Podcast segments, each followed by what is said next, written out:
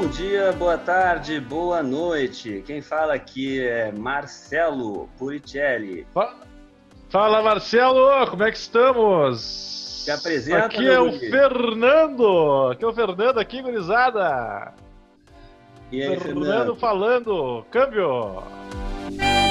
Cara, eu acho que a gente está falando muito sobre os nossos problemas atuais e eu tava um pouco Chato, né?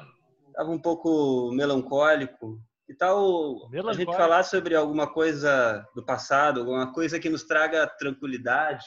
Tá nostálgico, hein? Te, te traz tranquilidade. O que, que te traz tranquilidade falando, então? Compartilha aí pro povo. Não, alguma notícia do passado, notícia histórica, que eu sei que tem aí na tua manga. Puxa aí, rapaz, para de te fazer. Pois é, cara. Eu acabei de ler aqui, velho. Ah, é uma coisa quentíssima. Sete anos do protesto aquele dos 20 centavos. Você lembra aquele? Não foi por 20 centavos em alguns lugares, em Porto Alegre 15, mas fazem sete anos do protesto que teve em Brasília, quando a galera invadiu, subiu lá naquela, naquela água toda lá, fez altas fotos, tarará. Junho Isso. de 2013, né? As jornadas de junho. É, e, pô, muitas águas rolaram desde lá, né? Faz tempo, hein, Marcelo? Pois é, isso não me traz muita tranquilidade, na verdade, Fernando. Tava pensando em mais algo como é, eu estava pensando, eu tava pensando em algo mais animador, tipo é, Vamos falar a de coisa boa, né? da Liberta do Grêmio ou é, a Copa de 2002, mas tu sempre vem com política, né, Fernandinho? Mas vamos continuar falando, Marcelo. Então, eu parei, o eu que, parei. que tu tá tomando aí? Tá. Cerveja? Eu tô, eu tô é o com uma conteúdo? cervejinha, né, meu? Tô aqui no Rio de Janeiro, tá E te Tá comentar quente. falando de cerveja. Tá quente? Tá quente aí no Rio? Já dá pra pegar uma praia? Olha, tem gente que pega, né? Eu, como sou uma pessoa muito precavida Olha só. da área médica, Aí, pessoal, um disclaimer, né? O cara é da área médica, né? Ele faz recomendações. Pare- Ele tava falando até há pouco tempo pra ficar em casa, né? né? tem que ficar. Mas e aí, pegou um sol? Não, não, eu tô, tô, tô, tô quase quebrado aqui, meus ossos, tá faltando vitamina D. Eu já tô todo. Já, já. Fui descer a escada esses dias, tropecei e quebrei o mindinho do pé. Bah, que lástima, hein? Mas então, voltando às pautas, Fernando. É, a gente vai falar de junho de 2013, da volta do futebol, volta importantíssima do Campeonato Carioca. As pessoas estão clamando por isso, precisam assistir um jogo de futebol sem público, justamente Ah, que maravilha. Flamengo contra o Bangu. Meu Deus do céu. E, Só pra ver o Gabigol, os cabelos louros do Gabigol. e a Será? outra e a outra pauta que tu ia falar agora, Qual é a outra pauta, cara? tinha uma terceira pauta, não. Era junho uma terceira futebol, junho futebol e Ventralbe. Tu quer falar mal do Ventral, o ministro da Educação. Ele, ele já faz o trabalho dele. Ele Não não precisa deixa de mais comentários. Eu acho que o Weintraub não, não merece nenhuma exposição num, num podcast, assim, vou te dizer, porque Ai, coitado dele. ele se auto-explica. O Weintraub, quem não entendeu o Weintraub, olha, sinceramente, não precisa nem falar do Weintraub. Né? Então tá, Vamos cancela. falar de Não, futebol. cancela. Falar de Não vamos futebol. dar palco para esse palhaço. É, não vou não, falar bobagem aí. Ele já é a bobagem ambulante, não tem o que falar, né? Mas assim, ó, 2013, vamos voltar sério. Junho de 2013, vamos falar sério. Protestos, te lembra? A gente ia lá, ah, Porto Alegre ali, né? Ah, o cara ia no Garibas, tomava aquele gelol, ia pra Manifa, Sim, tomava bomba, gás. Que delícia, aquele cheiro de pimenta, assim, parecia que o cara tá botando um molho na cara, assim. Cheiro Ah, de que enxofre, cheiro de enxofre. Aquela bala de borracha. Ah.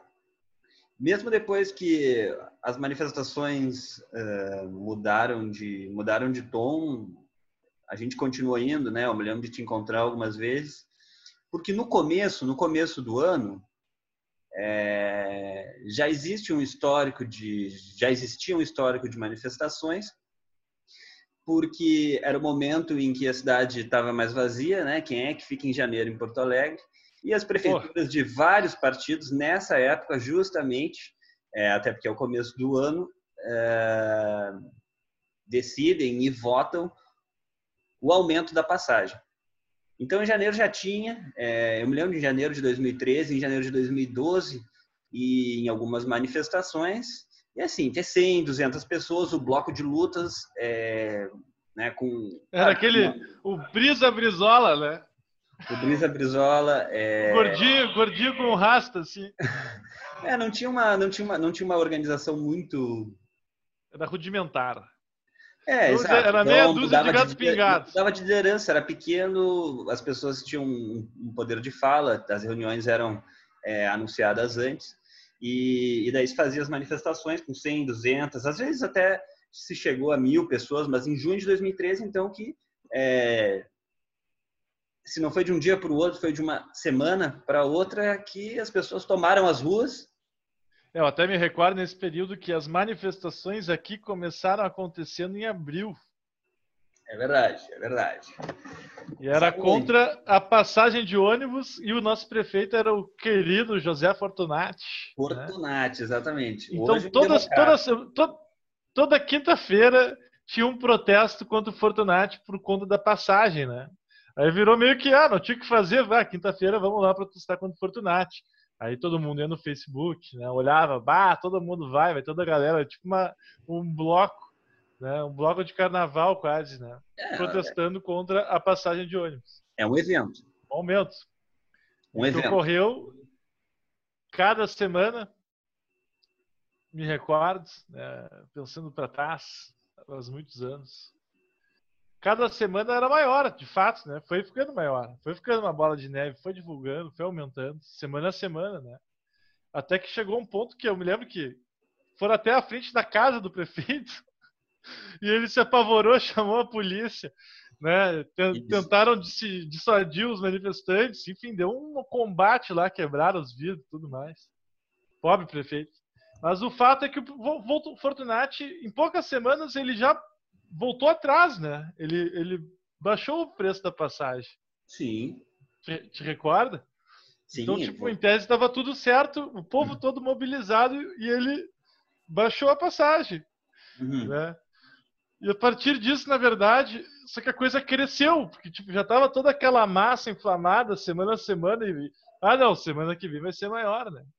E a gente não entendia muito, né? Eu não sei o que, que tu te lembra dessa. A gente não entendia o que se passava, ficou aumentando, e daqui a pouco tá uns caras de verde e amarelo contra a Globo, vai tomar no cu. Uhum. E tomou uma proporção gigantesca. Uhum. Tu já não via, não conhecia mais ninguém que estava ali. Né? Exatamente. A manifestação era tão grande que o, o, ponto de partida ainda era o Paço Municipal, na frente da, da Prefeitura de Porto Alegre, mas as pessoas é, acabavam indo para lados diferentes, né? Então tinha 5 mil pessoas que iam para um lado e passavam pelo viaduto da Conceição, é, e as outras que continuavam pelo centro. É, vandalizando. Então, indo e voltando, vandalizando, algumas. Tinha, tinha, tinha o sem violência. Tinha aqueles também, né? gritos, né? sem vandalismo. Sem, sem vandalismo ou sem violência? Tinha. Né? Coitada das lixeiras, né? A gente tinha uma. A gente chorava pelas lixeiras, né? Tinha Pô, gente. Eu que... lembro da RBS filmando, assim, os jornalistas. Cada, chora... Cada gelado. Na esquina democrática, botaram a câmera lá em cima de um prédio ah. filmando ali. Aí todo mundo. Sei, vandalismo, meu Deus do céu, O que, que é isso? Os caras se preocupam mais, era legitimidade, né? Frente às câmeras. Tipo, ninguém quer. A TV queria entrar junto, né? Nos protestos. Com esse é, discurso. É é uma, é uma, é uma questão. É, mas o que, o que eu penso hoje é. A maioria das pessoas que estavam lá no, no começo com a gente, mesmo que se juntaram depois, é, hoje possivelmente mudaram de opinião, não que sejam contra ah, essas manifestações, mas é, mudaram a sua, a sua interpretação sobre o que ocorreu. Isso, enfim, é o tempo, é a história. É, mas hoje parece ter um consenso, né, não só na mídia, digamos, de esquerda, mas é, na mídia em geral, que ali em 2013 foi o estopim de um movimento que acabou levando é, ao impeachment e à eleição do Bolsonaro. Né? É interessante ver como né? as coisas estão, Internet- estão ligadas. É. A internetização da política, né? A Inter, Internetização da política, né? inter, essa internetização questão- da polícia, da política, isso. Da política. Da É, tô falando um termo aqui que eu conheço agora, né? Não tem nenhuma referência. Então, uma ladaia, né? Afinal, tu tá escutando o Ladaia Não Connection, tem né? problema, tomar daí é isso. Aí qualquer coisa vai pesquisar, né? Mas aí que ela dá. Não tem verdades. Mas a moral da história é que essa questão, por exemplo, que houve na Primavera Árabe, né? O pessoal se reunia na praça tá, porra, como é que é? Tahrir Square, Praça Tahrir, isso. no Egito, no Cairo, né? Uhum. Isso aí era por Facebook, cara. Tudo Isso era para Facebook. Facebook, sim. Era algoritmo direcionando as, as pessoas para rua, sem saberem ainda, né? Não sei se foi intencional ou não, mas eram resultados. E de certa forma, hoje todo esse movimento que a gente vê e no Brasil houve em 2013, também não foi por acaso, foi por Facebook. Eleições, um uso fortíssimo de WhatsApp para influenciar a campanha política. Agora estão se apurando isso na, nesse inquérito de fake news da STF. Quer dizer, por trás de tudo isso mostra uma discussão muito maior sobre a internet, né? Que a gente está de, na verdade, a gente, é- nós somos os bobos da internet, né? É verdade, é verdade. Mas, na verdade, o que, o que eu penso de 2013 é que aquilo ali foi um estopim e, na verdade, a gente procura. Parece que a gente procura marcos e pontos onde a gente possa dizer isso começou, isso é, terminou. E, na verdade, em 2013, em 2012, um ano antes, é, teve a eleição teve a eleição, teve, teve eleições municipais é, e teve também é, o julgamento do mensalão. E o julgamento do mensalão, ele teve um significado para a população é, de que as coisas pareciam estar mudando, é, de que é, a justiça ela não era mais é, uma justiça apenas dos ricos ou, ou dos poderosos, é, que acabava absolvendo e deixando crimes impunes. Né? É a nova política que já estava surgindo ali, talvez antes disso.